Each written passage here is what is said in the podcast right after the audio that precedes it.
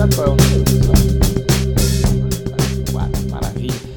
Bom dia, bom dia, meus queridos e minhas queridas Dev Pros. Estamos aqui para o episódio de número 44 do podcast Dev Pro. Inclusive é bom a gente começar a contar, né, amor? Para ter ideia aí do, do esforço, porque já já vai dar 44, vai faltar 12 para dar um ano, né? Para dar 56 semanas. Já, já. É. Consistência tá boa, né, meu amigo?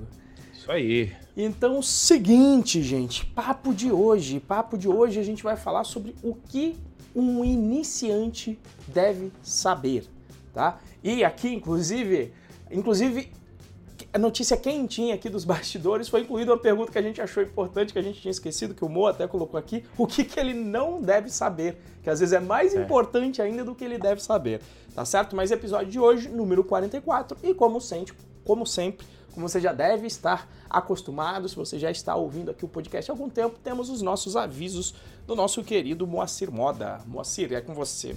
Isso aí, pessoal. Bom dia, boa tarde, boa noite, boa madrugada para quem está nos acompanhando aí pela gravação. O nosso bom dia vai para quem está nos acompanhando ao vivo. Aí dá um toque aí no chat, quem tiver ao vivo, por favor.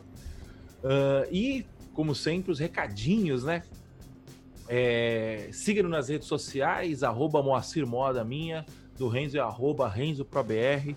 Você que está acompanhando aí pelo nosso canal do YouTube, é, se inscreva no canal caso você não esteja inscrito, ative o sininho para sempre receber as notificações é, dos nossos conteúdos. Uh, e se você ainda não sabe Python e quer aprender, ou se você sabe Python, mas quer aprender do jeito certo, a gente tem um curso grátis chamado Python Birds. Para você se inscrever nesse curso é python.pro.br barra curso traço D traço Python traço grátis. É um curso muito bom, muito completo. Muita gente fala que a gente deveria cobrar esse curso e a gente muitas vezes fica inclinado a cobrar porque o pessoal só dá valor quando é pago, mas por enquanto tá de graça, então aproveita, né? Uh, e é, se você quiser participar das nossas discussões, né, continuar as discussões que a gente tem aqui no, no, no podcast, lá nos vídeos do meu canal, nos outros conteúdos aqui do, do canal, uh, acesse bit.ly barra galera traço Python traço Pro, que é o nosso grupo do Telegram, o nosso grupo do Telegram chamado Galera Python Pro. E para receber os avisos aí de novos conteúdos, bit.ly barra Python traço Pro. Todos os recadinhos dados, vamos ao que interessa, que é entender, né, essa esse mar de conteúdo que tem, e o cara não sabe o que fazer, e, e aí um fala para aprender Python, outro fala para aprender Node, outro fala que você tem que ficar, você tem que ser full stack, outro fala que você tem que se especializar, e a galera fica muito perdida, né? Principalmente, é, inclusive, eu acho que quem vem da faculdade fica mais perdido de quem não vem na faculdade. Acho que é, o pessoal vê aquele monte de sopa de letrinha, aquela ementa gigantesca. Os professores também, na, na maioria das vezes, são desalinhados. Então, um professor fala uma coisa, outro professor fala outra, e a galera fica perdida. E é, no mundo que a gente vive hoje em dia, né? É, informação não falta, o que falta é clareza na informação, né? Então, você tem informação, informação em abundância. É, o que a gente ensina no curso você consegue aprender de forma gratuita. A questão é o tempo que você vai é, investir para entender o que, que você tem que aprender, onde você tem que aprender, qual. Enfim, é muito trabalhoso, né? Então a gente resolveu fazer essa pauta aí.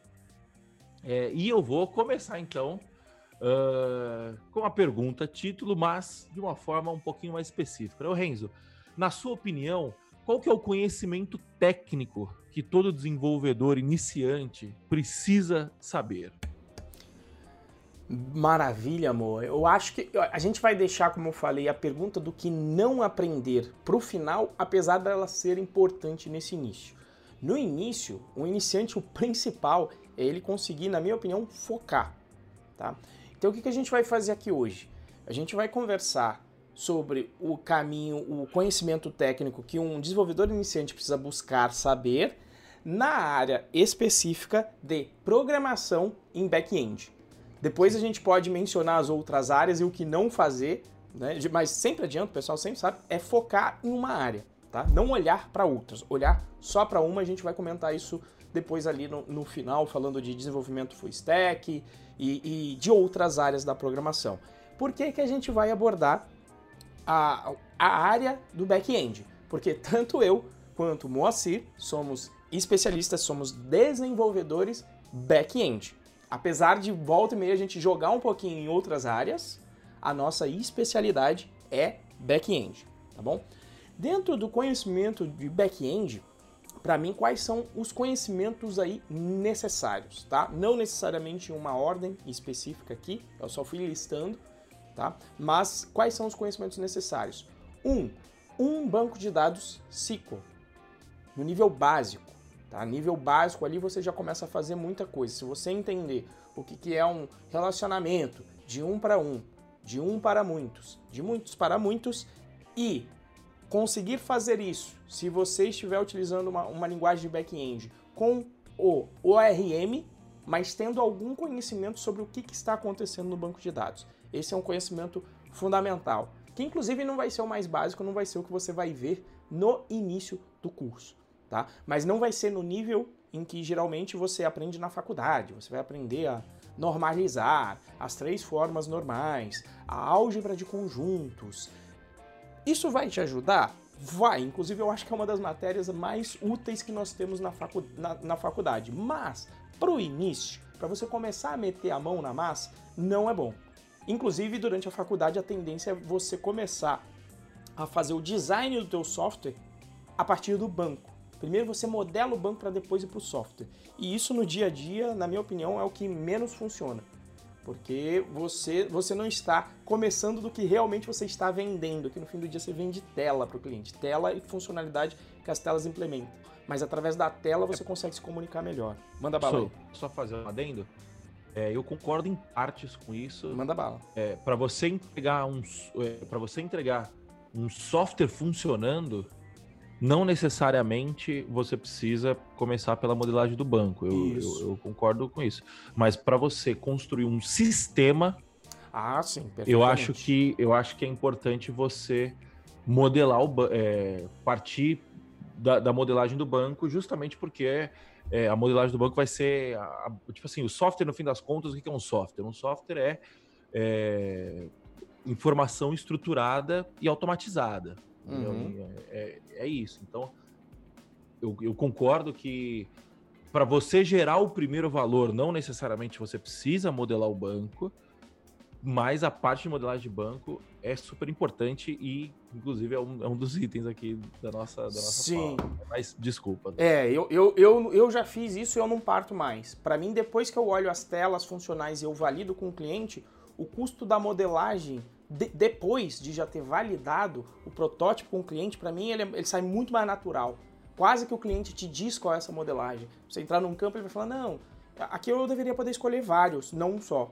Então, se você já modelou isso no banco para trocar depois, é um inferno. Né? Mexer em migrações depois de pronto, quando você pensou em uma modelagem, por isso que eu não gosto, tá? E é o que funcionou para mim. E aí vai ser bom a gente discordar, finalmente discordar. Finalmente.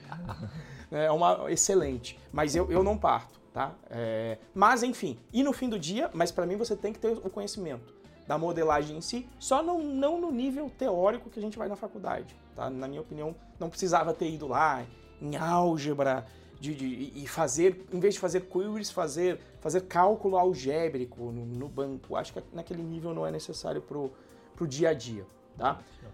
Uh, diga, diga, Marcelo, ia falar Não, não, isso não é mesmo. Tá? É...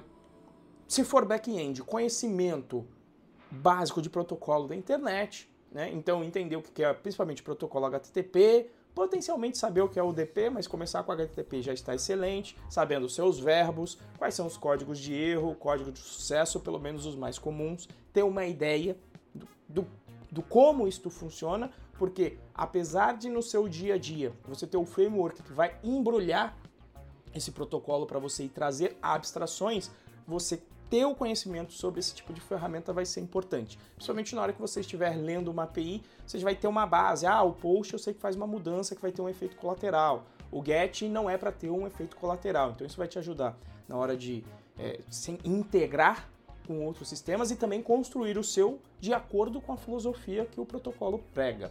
Tá? Domínio de linguagem de programação, isso é óbvio que você vai ter que ter, e aqui a gente colocou só os conceitos que são os fundamentais, tá? que seriam o domínio da programação procedural e, na maioria das linguagens hoje em dia, orientado a objetos. Tá?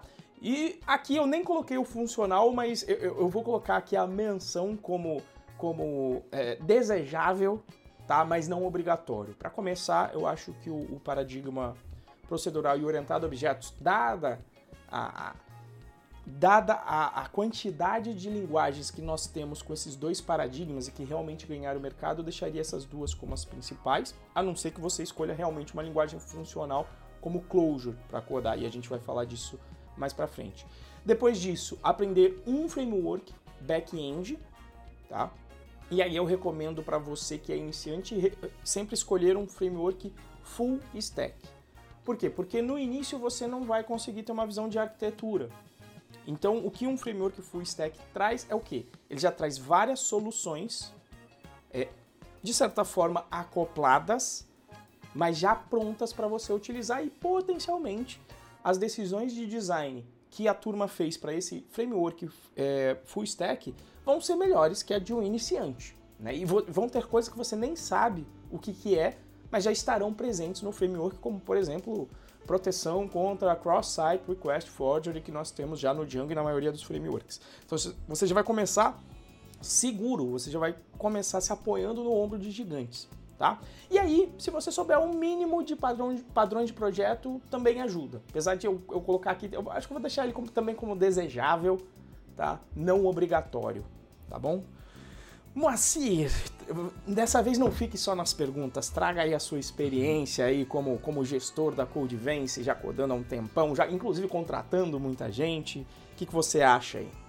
É, não, eu acho que é mais ou menos por essa linha, né? Um, base de, eu, eu acho que o que eu sinto muita falta hoje em dia no pessoal é conhecimento de banco de dados. Isso é porque, inclusive, eu estava até conversando com, com um amigo meu semana passada foi até daí que surgiu essa pauta, inclusive a gente estava batendo um papo.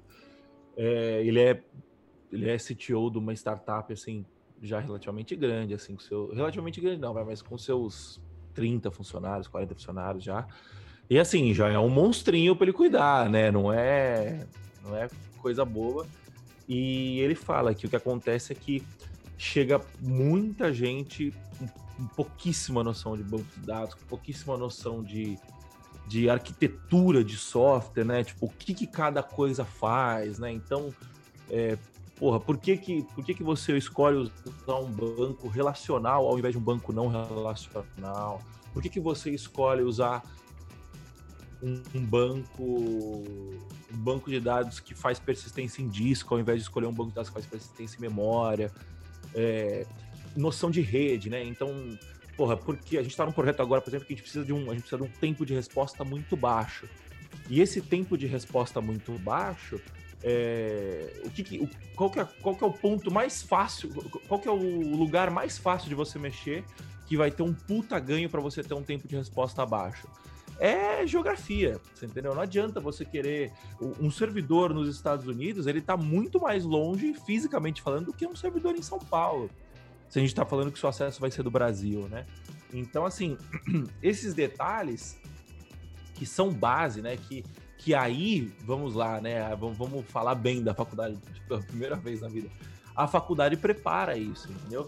É, mas, como o Renzo falou, são conhecimentos que são desejáveis, né? De tipo, é, isso significa que você. É, bom, essa, essa parte está na pauta ainda, mas assim, é, esses conhecimentos são conhecimentos que, assim, é, conhecimentos conceituais que não necessariamente é, são. Você não ter esses conhecimentos é um impeditivo para você começar, é, mas eles são importantíssimos porque são conhecimento de base, entendeu? Uhum. Porque esse conhecimento de base é o que vai fazer você ter versatilidade para saber resolver novos problemas, você entendeu? É, então eu acho que é isso. A gente vai voltar mais para isso em algumas próximas perguntas aqui da pauta, né? Uh, bom, beleza. A gente falou dos conhecimentos técnicos, né? É, agora vamos falar dos não técnicos, né? O que, que, um, o que, que um iniciante precisa saber de conhecimentos não técnicos ainda? É, os, os, não técnicos, e principalmente tirando da galera que entra no curso, é, é, ter a noção que esse início, aliás, eu diria que para o aprendizado de qualquer coisa, o aprendizado vai ser, no seu início, o mais difícil, tá? Porque é igual você aprender uma língua nova. Você está começando ali, você ainda está balbuciando. Você aprende uma ou duas palavras, você não consegue se comunicar. E isso muitas vezes você tem que fazer uma gestão de, de qual é a tua expectativa para não se frustrar. Né? Lembrando sempre da, da célebre, né?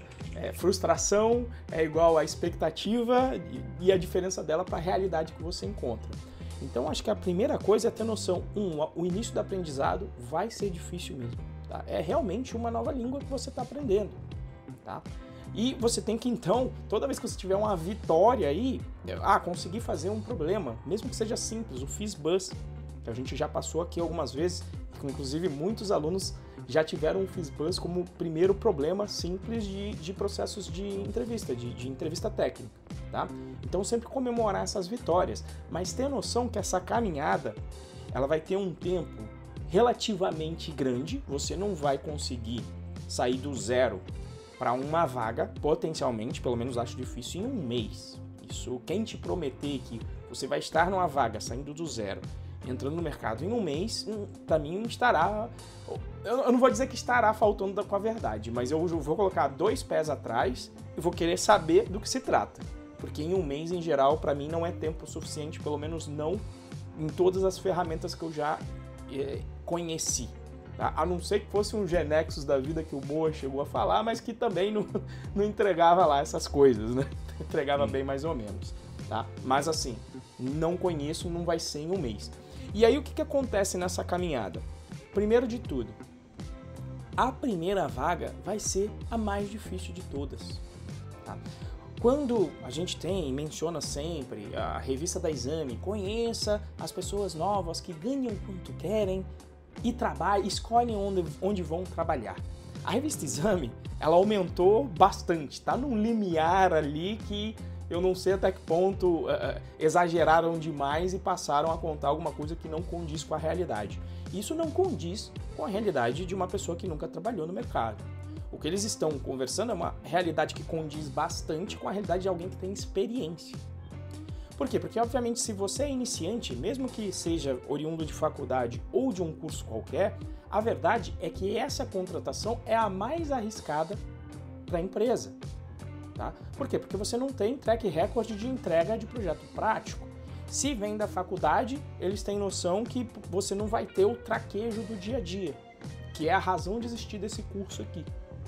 Quando eu saio da faculdade, eu vejo que existiam várias, vários elementos, vários conceitos de ordem prática que eu não conhecia e que foram necessários para eu aprender. Então foi mais um ano depois de faculdade, eu diria aí, de formação, para entender ali quais eram os, os, os fundamentos práticos necessários para eu atuar no mercado. Então essa primeira... E aí se você vem também de fora da faculdade, aí você tem que de alguma forma provar essa experiência, que é o que a gente fala em geral montando portfólio, etc. Mas de toda forma, ainda assim será uma aposta que o mercado tem que fazer com alto risco em você. Portanto, esta primeira vaga é a mais difícil da sua vida. Se você pretende atuar na, na área de TI. Então você tem que estar preparado para o quê? Preparado psicologicamente que você vai receber vários nãos. O, o Moacir gosta de trazer sempre o conceito, e eu, eu acho sensacional, que é o conceito de funil de, de, de vendas, por quê? Porque um vendedor ele já está acostumado.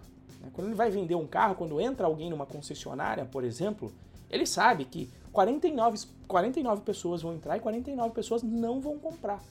Só que ele já já está preparado, né? Já, já tem aquela experiência, então ele sabe não. Eu sei, entrou um, não comprou, maravilha. Estou um não mais próximo de, do sim. E ele já tem expectativa de que vai demorar 49 pessoas entrando, ou que a gente diz os 49 nãos para conseguir um sim, para conseguir fazer uma venda. Então você tem que já estar preparado psicologicamente para isso. Então você não pode fazer um processo seletivo achando que vai passar de primeira. E eu não estou dizendo que não vai acontecer. já aconteceu. Nós temos histórias aqui internas, como a do Fabrício, que fez isso e passou na sua primeira entrevista técnica. Mas isso é, é exceção, não é regra. E o importante é você estar preparado psicologicamente para isso. Porque muitas vezes quando vem, seja aluno de faculdade ou de dentro aqui do próprio Python Pro, Renzo, tá difícil. Tá difícil conseguir uma vaga, tô desesperado. Já, eu, eu, toda semana eu ouvo, tô desesperado aqui que eu não estou conseguindo. Toda vez eu pergunto, peraí, para quantas empresas você já, já, já se candidatou? Já foram as 49? E aí a pessoa lembra, putz, você me lembrou lá no passado, você falou que era 49. Eu falei, eu falei, é. A maioria das pessoas não demoram os 49 não. Tá? O que eu vejo é que demora muito menos. Tem gente que lá no sétimo, no décimo, não. Se fizer o processo sempre melhorando, sempre estudando o que faltou, a pessoa lá pelo décimo não vai conseguir um sim depois. Mas eu já preparo a pessoa, eu digo, olha, esteja preparada para 49 nãos. E isso significa muita coisa. Significa você não largar o seu emprego atual, se você depende dele. Você precisa fazer um colchão financeiro fazer um colchão financeiro de pelo menos seis meses, de preferência para um ano, caso você decida embarcar em só se dedicar a isso, e ter noção que vai demorar. Tá? Ter noção que vai demorar um certo tempo. Obviamente que se é num, num, curso, e é o que a gente observa, se é num curso e você consegue se dedicar aqui dentro do Python Pro, as pessoas costumam demorar questão de meses. Né? Temos aí sete meses, quem já tem uma experiência às vezes consegue em semanas, mas é porque já, já fez esses, digamos, esses sete meses de estudo lá atrás. E depende e depende também de você conseguir o seguinte: tendo noção que a primeira vaga é a mais difícil e depois que você consegue a primeira vaga, você vai ter acesso aí sim a esta realidade em que não tem crise, em que as vagas chegam até você, em que tem aí as, as lives que a gente colocou durante a semana do programador da galera falando, pô, tá enchendo o saco meu LinkedIn aqui de vaga que tá chegando. Então isso vira uma realidade depois ali da sua primeira, quando você começa a ter experiência, quando você começa a rechear o seu portfólio de trabalho com experiência prática.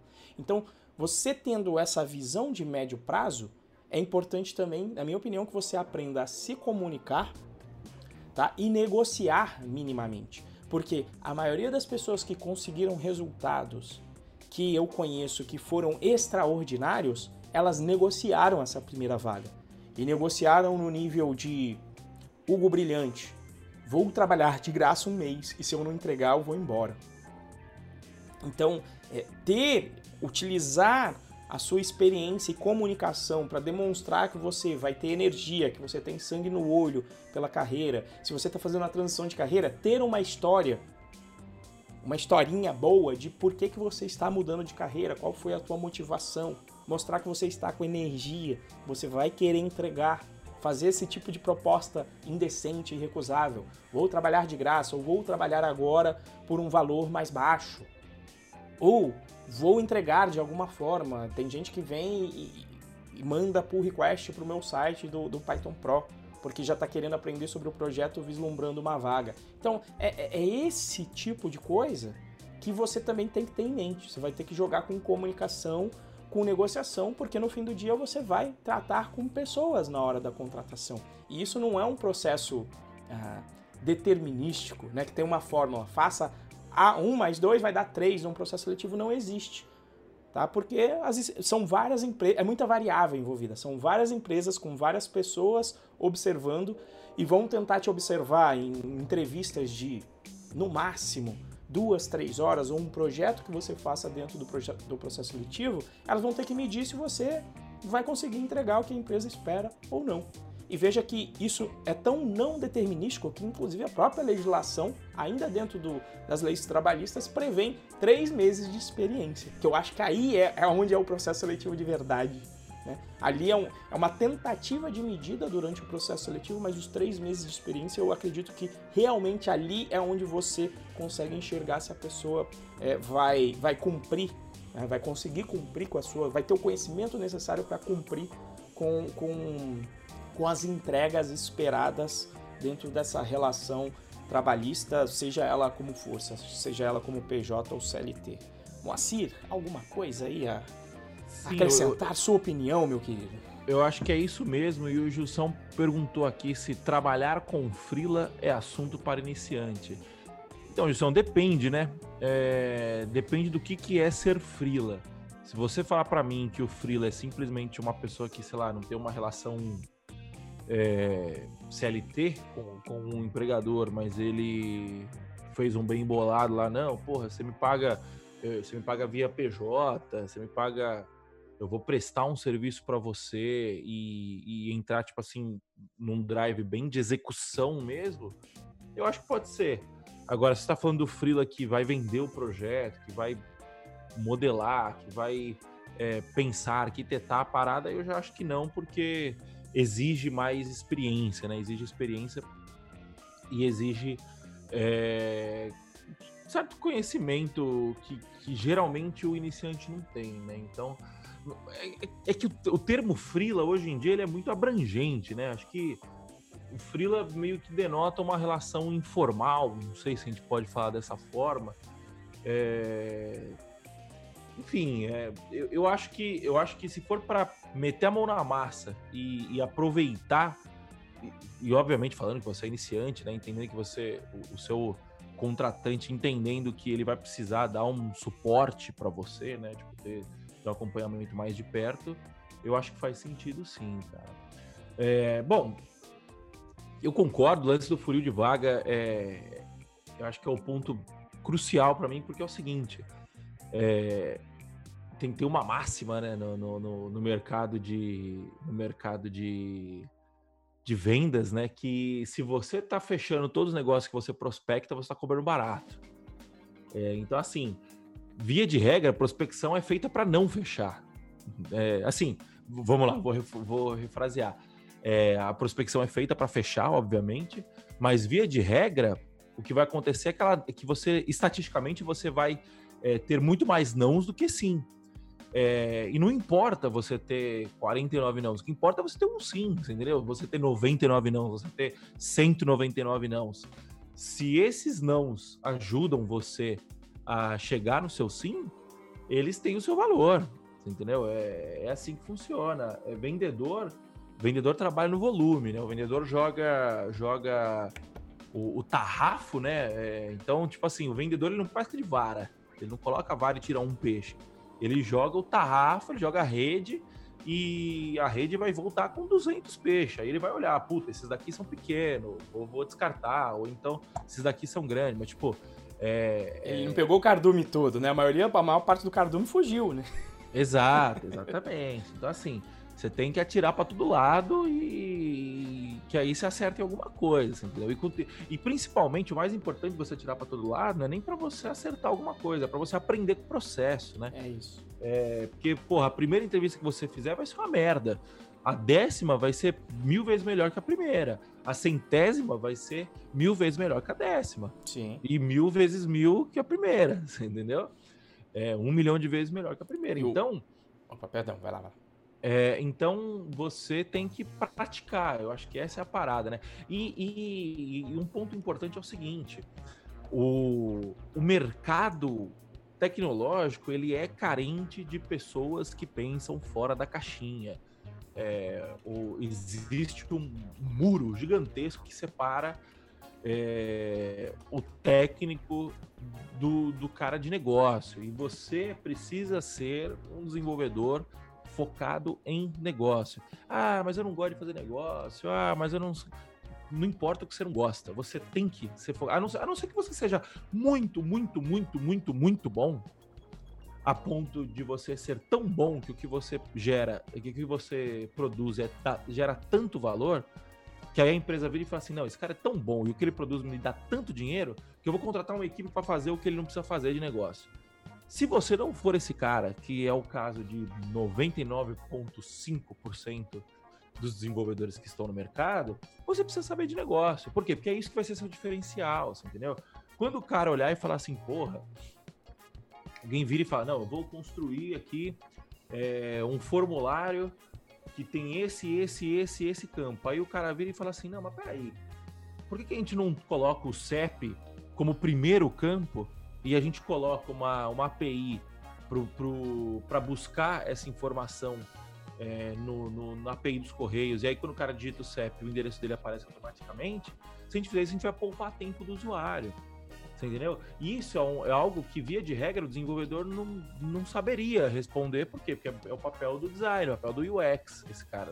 Quiçá do front-end, digamos, né?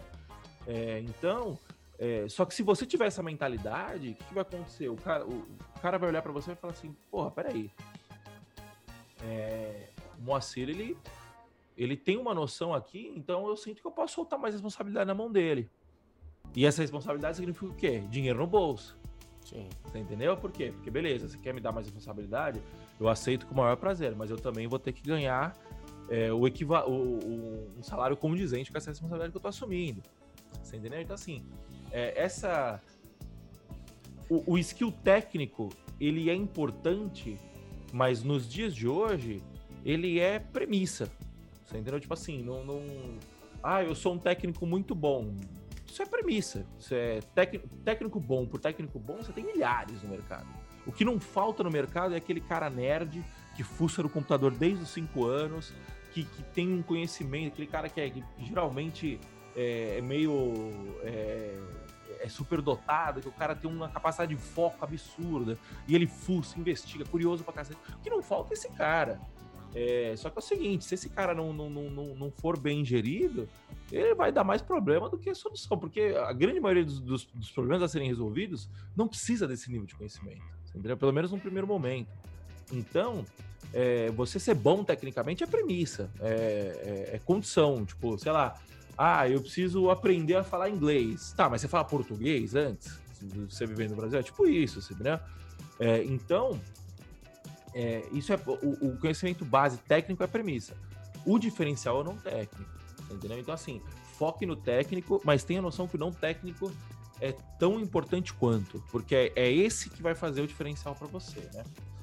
É, bom, beleza. E uma questão, é, beleza, a gente falou um monte de coisa aqui, né? Lá no técnico a gente falou de conhecimento de, de básico de protocolo de internet, é, domínio de, de, procedural de orientação de objeto, banco de dados, modelagem de banco de dados, é, pra, padrão de projeto e tal, né? E, e aí o cara vai olhar e vai falar, puta, fudeu, né? Não, não, tem muita coisa aqui e eu vou precisar aprender tudo isso para começar a aplicar para as vagas, né? E aí eu te pergunto, Renzo, essa, esse raciocínio faz sentido? O cara, é, o, o, iniciante precisa aprender tudo que a gente falou antes de começar a aplicar para as vagas? É, essa é uma questão interessante porque eu acho que é o, o que o, a gente está falando relacionado com conhecimento não técnico tem muito a ver com isso. E as pessoas me perguntam bastante né, no curso, quando eu estou preparado para me candidatar? Eu costumo falar, comece o mais cedo possível. É óbvio que você vai ter que dar uma estudada, conhecer, dar, pelo menos saber esse vocabulário do que a gente falou aqui agora é importante.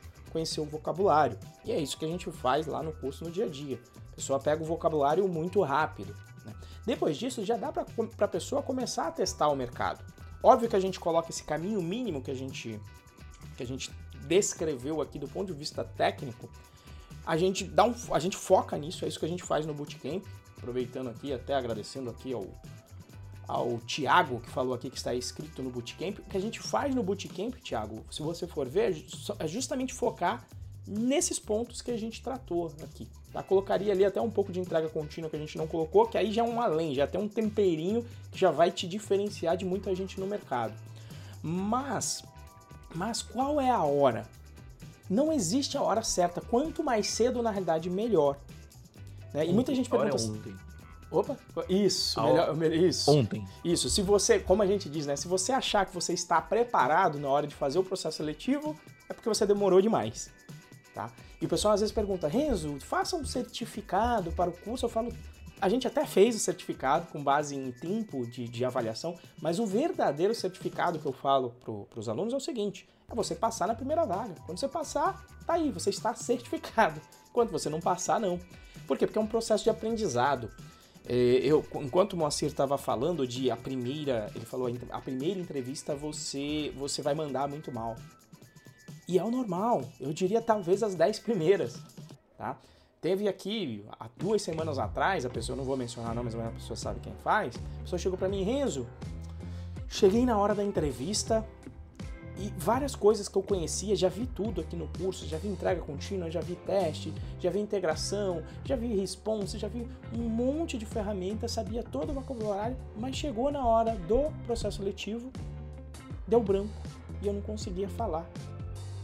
Então o que, que acontece? Em futebol também tem muito, o Moacir também é boleiro, né? que é jogo é jogo, treino é treino. Você pode passar, obviamente que o treino vai te dar a segurança, vai te dar o fundamento, né? Você vai conseguir ir para o jogo mais preparado, mas nada, nada te prepara, principalmente psicologicamente, quando a torcida tá lá de verdade, quando tem torcida te xingando, aquele, aquela preparação é, é, é, psicológica. A mesma coisa se você for palestrar, quando você vai dar uma palestra.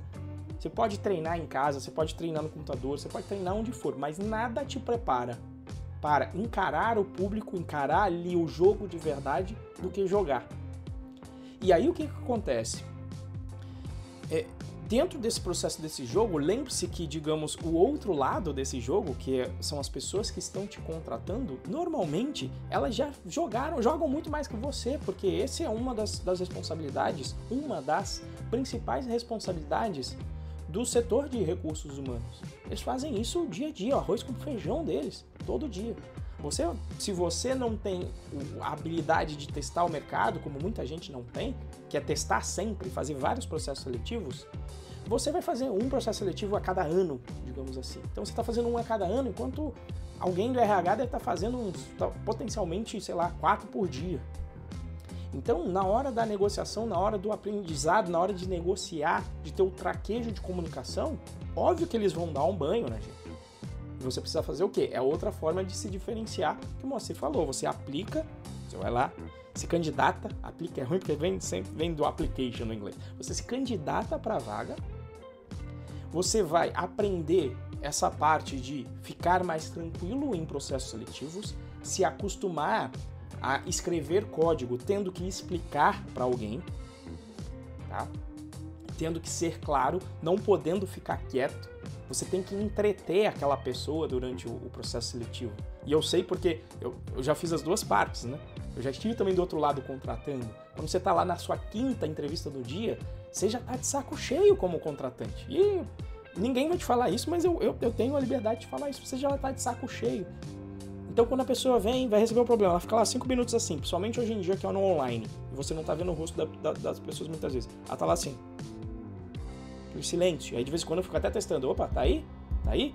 Então, se acostumar a pensar falando, olha, eu estou pensando nessa solução, eu estou pensando aqui se realmente eu vou poder ordenar, se isso não vai impactar na minha solução, na complexidade, se ela não vai ficar exponencial ou não. Então você tem que acostumar a falar, e isso você só vai acostumar fazendo. E aí é o que o Moacir falou. Por que quanto mais cedo possível? Porque você já vai começar a se acostumar com isso, já vai se acostumar com os nãos, e principalmente se você for sem saber o mínimo, você já sabe que você vai levar um não. Isso te deixa, inclusive, muito mais tranquilo. Você, você já foi preparado para aquilo. E o que, que você vai fazer dentro do processo seletivo? Vai só aplicar para acostumar? Não. Você vai perguntar depois o que, que faltou. E muitas vezes você vai receber uma resposta detalhada e condizente. Olha, faltou banco de dados, faltou conhecimento específico sobre a nossa stack que a gente utiliza aqui da Amazon. Você vai anotar aquilo, vai ver se faz sentido para o que você quer para a sua carreira, tá? Porque, por exemplo, ah, não, você não tem React Native. Aí você fala, peraí, eu escolhi a área de desenvolvimento de front-end? Não, então React Native é desejável, mas não é obrigatório para o que eu quero para minha vaga. Então, peraí que eu procuro, no meu processo de busca de vaga, eu não vou mais entrar nessas que peçam React Native.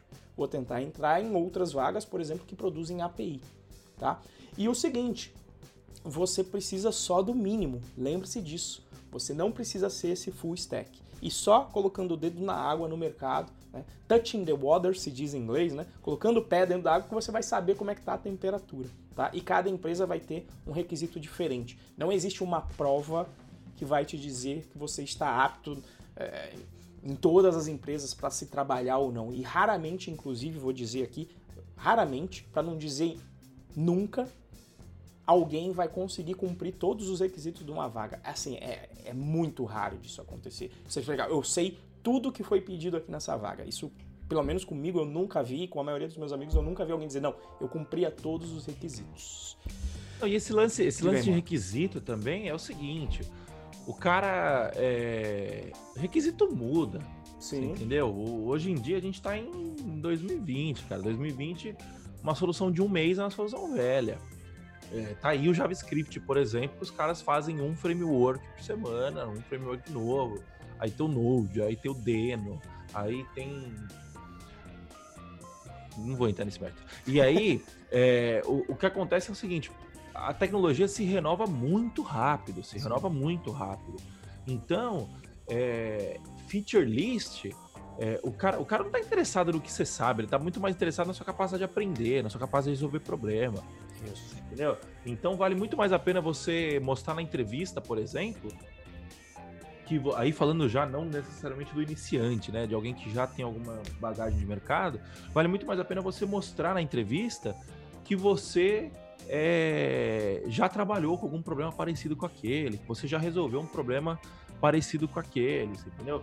Por quê? Porque no fim das contas, o, o skill que importa hoje em dia não é o skill o que você sabe, é a sua capacidade de querer aprender.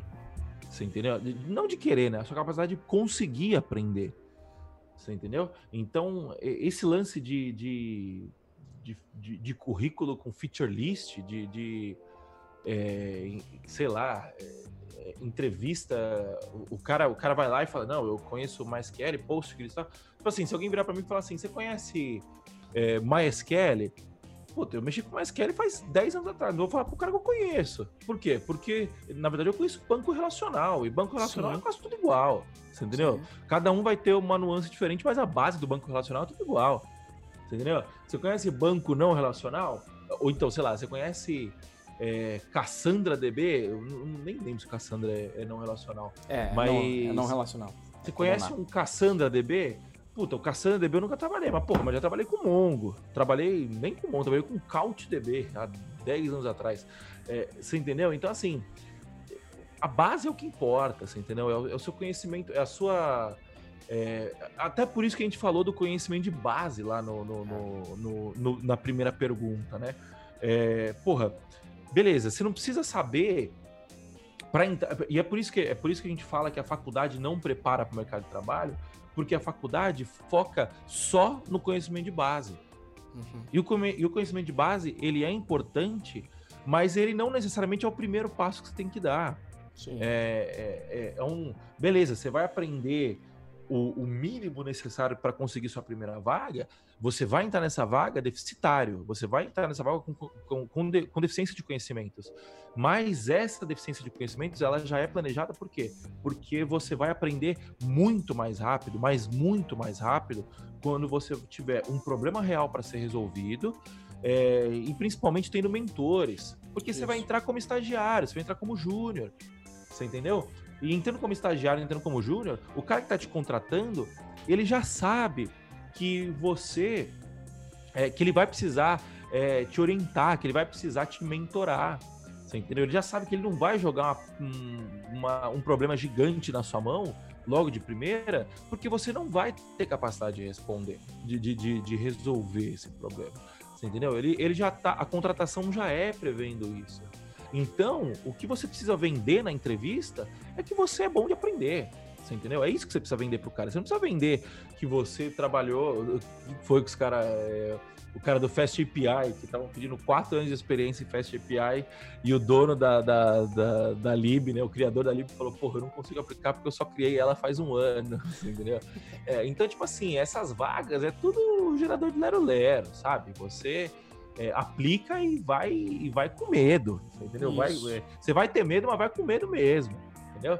É, é então, beleza, né? Agora o, o, a gente já falou tudo isso, agora vamos para o mais importante, né?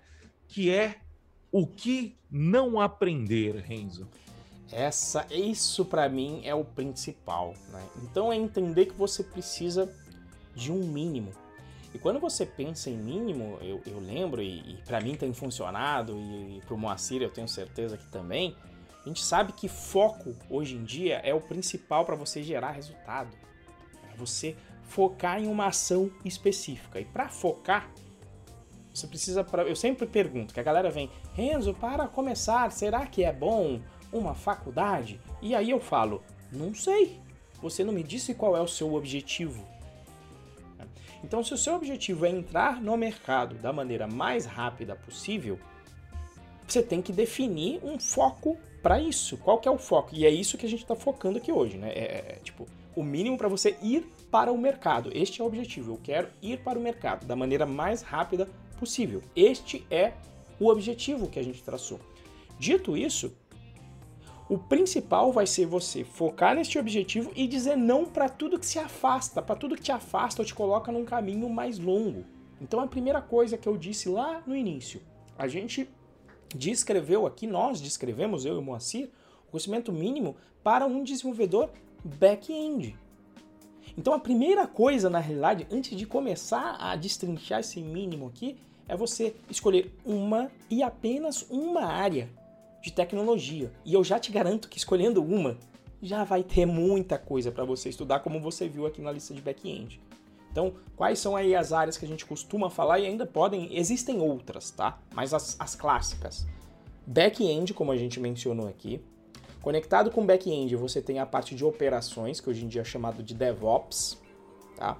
Que é a parte que vai mexer com infra, com redes. Se você for por essa área, o aprendizado já vai ser outro vai ter um ferramental, potencialmente um Ansible, potencialmente vai, vai ter que ler um pouco sobre Docker, sobre, na verdade, container, orquestradores, ferramentas como Ansible, tá? Então é outro caminho mínimo se você escolher a área de DevOps. Ah, não, mas eu gosto da parte de, de confecção de tela e de comportamento. Maravilha, aí você vai para a área de front-end, que ainda é um bicho diferente. É código que vai rodar na máquina do cliente, dentro de um navegador, não aqui no servidor, no back-end. Tá? Então aí você vai ter que focar no front. E aí sim você vai ter que ir para os frameworks de front-end. Tá? Ou você vai escolher a área, o hype que nós temos agora, pelo menos nesse, nesses últimos anos, eu diria aí, desde 2018 para frente, que é a área de ciência de dados. Uma, a, o nome ficou bonito, mas como o Mauro diz, né, envolve a parte de análise de dados que já existe há mais de 30 anos e nem, nem é necessário computador para fazer a análise em si, mas que veio muito em voga por conta da popularização das ferramentas. Então, só em ciência de dados você também já tem um universo enorme.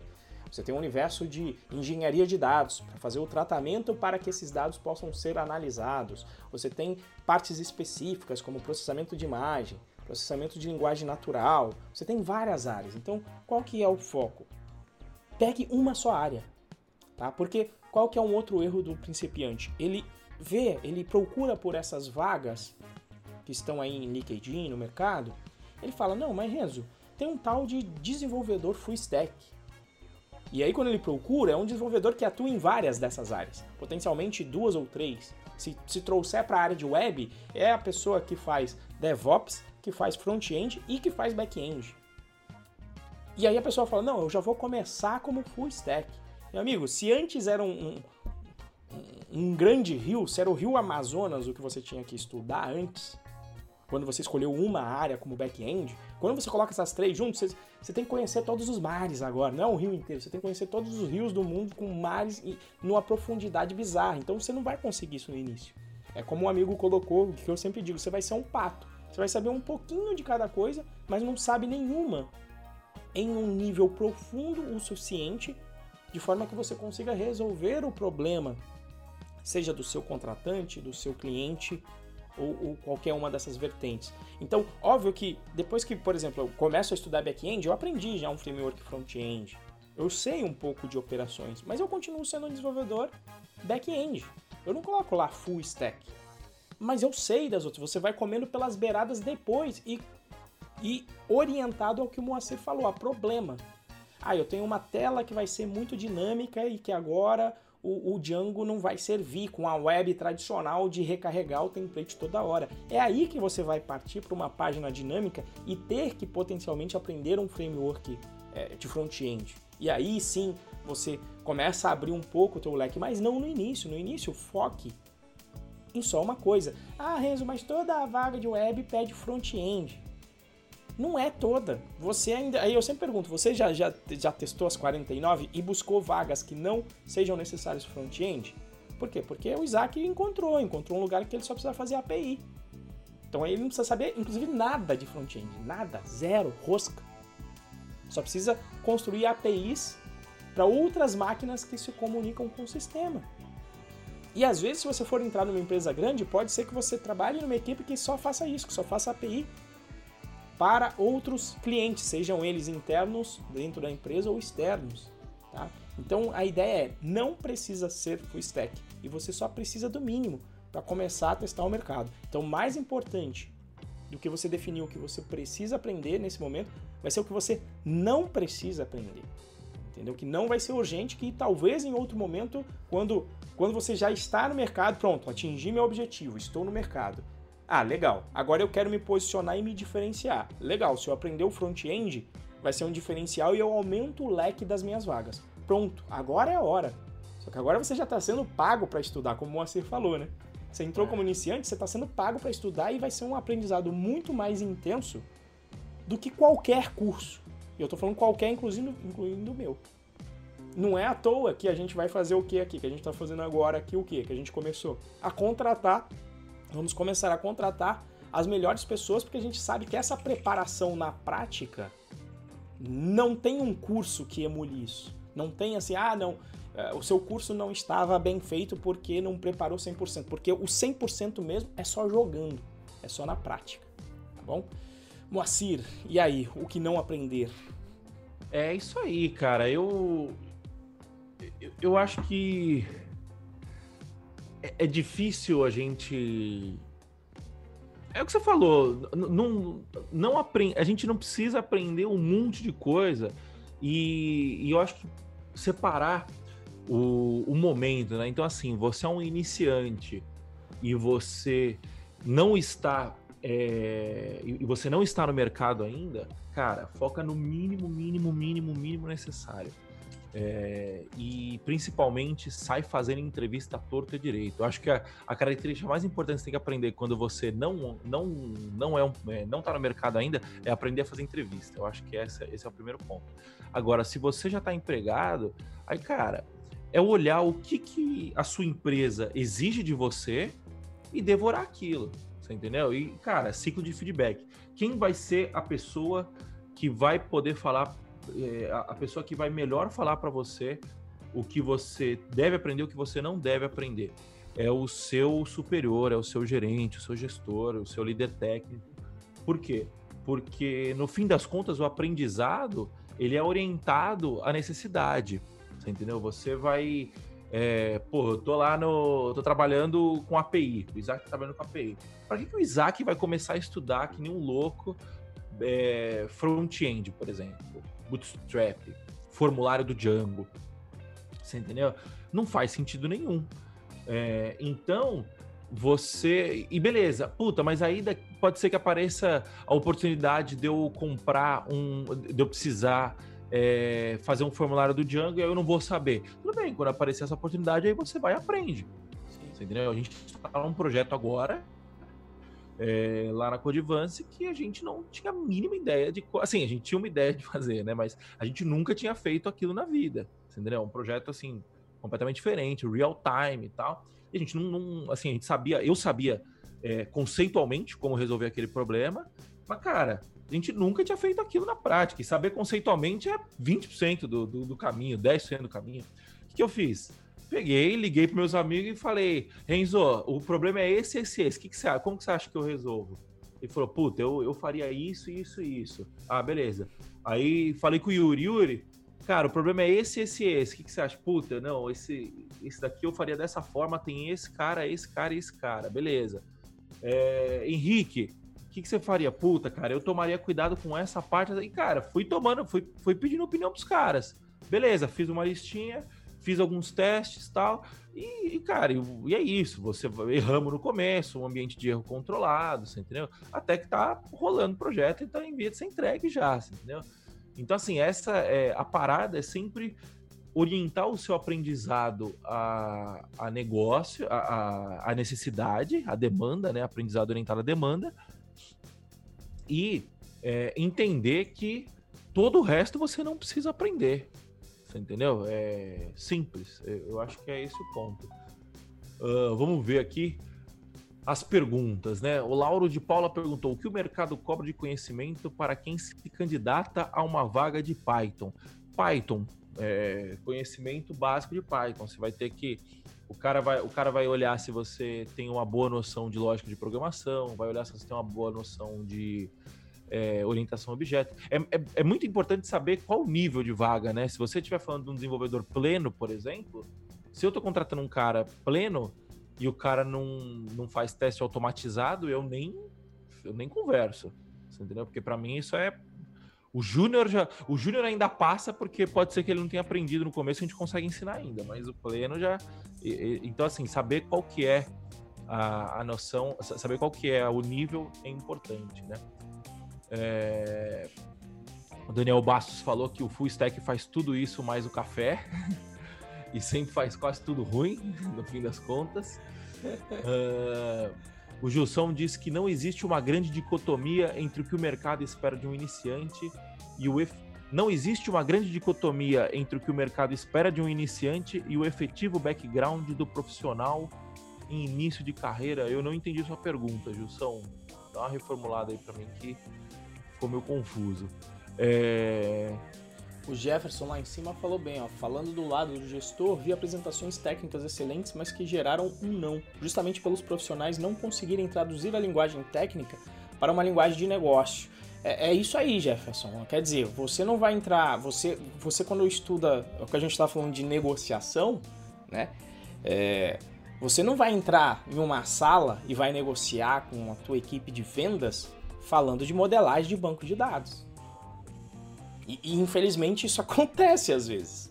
Tá? Você tem que conversar, procurar conversar na língua não aconteceu, técnica. Traduzir. Aconteceu isso comigo né? ontem. É, aconteceu isso comigo ontem. Eu, eu falei pro Ronaldo, eu falei, Ronaldo, avisa o cliente que a gente mudou o, o plano do Firestore de, de, de Free Tire para o pago. É, beleza, né? E, e, fui embora. Aí o Ronaldo mandou uma mensagem pro cliente.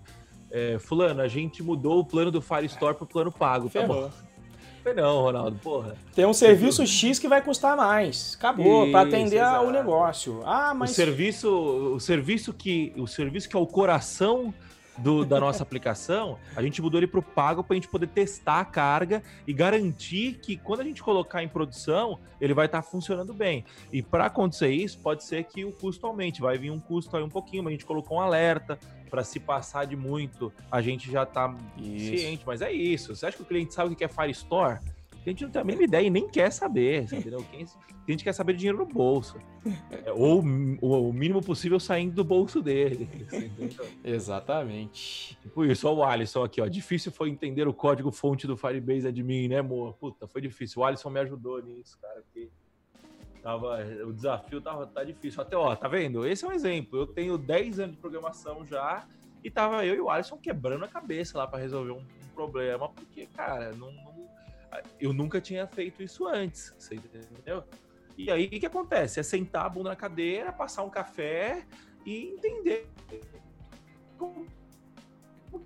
Gilson perguntou: o mercado não é tão demandado que acaba se exigindo demais de quem inicia a carreira? Gilson, não, exige, não existe exigir demais, existe oferta e demanda. Se está sendo exigido demais, significa que o iniciante está aprendendo de menos e não está acompanhando a evolução do mercado.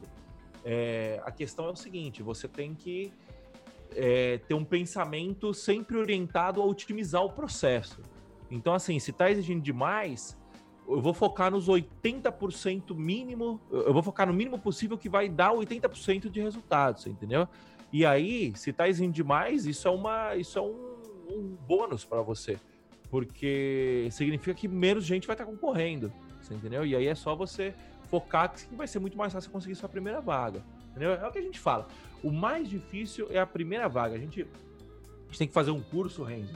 Como conseguir a sua primeira vaga? Não, não vamos mais ensinar Python, vamos ensinar é como isso. conseguir a primeira vaga e aí deixa na mão do gestor, do cara ensinar a programação depois, entendeu?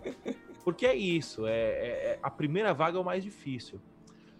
Bom, recomendações finais, Renzo. O que, que você recomenda para o pessoal para entender o que um desenvolvedor iniciante deve saber para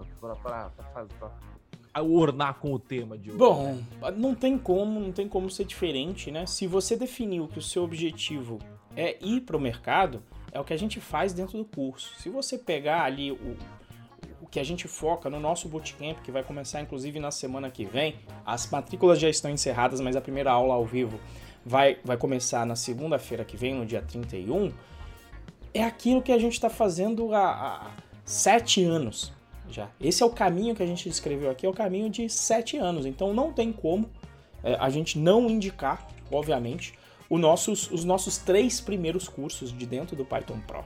Tá? Não tem como a gente não indicar, por quê? Porque é o que eu estou fazendo desde sempre e é o que, eu, que a gente criou com o objetivo de levar para o mercado mais rápido. E mais do que apenas criamos, é o que tem gerado os resultados mais expressivos. Né? Gente entrando no mercado em, em questão de, de, meses em vez de anos. Então, se teria um cara para um, para eu indicar seria esse. Eu vou colocar um outro aqui que é importante, que é o, seria o Cracking the Code Interview, tá? Que é um livro. Vou, vou pegar o link aqui depois vou colocar aqui no chat. Que é um livro interessante porque ele fala, inclusive, também de preparação. No caso, para no caso para processos seletivos de empresas do exterior, mas que ele fala também do processo seletivo em si. E ele te descreve quais são as etapas, o que fazer em cada uma das etapas, o que estudar para a parte técnica e, e, te dá uma noção também de negociação. Que inclusive essa parte de negociação a gente até aprofundou em algum outro podcast que eu não procurei o número aqui agora, mas a gente já falou né, de, de negociar aqui, que é a parte importante também dentro desse processo. Moa? É isso aí, cara. É.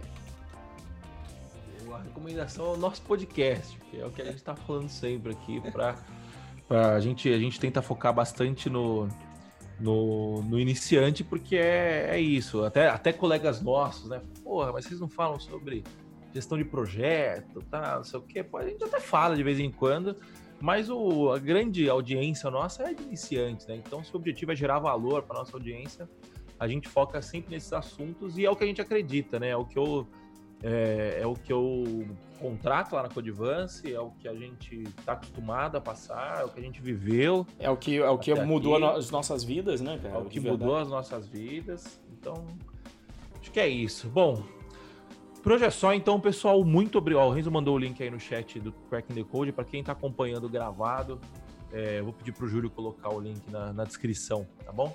Uh, por, por hoje é só, então, pessoal. Muito obrigado pela presença de vocês.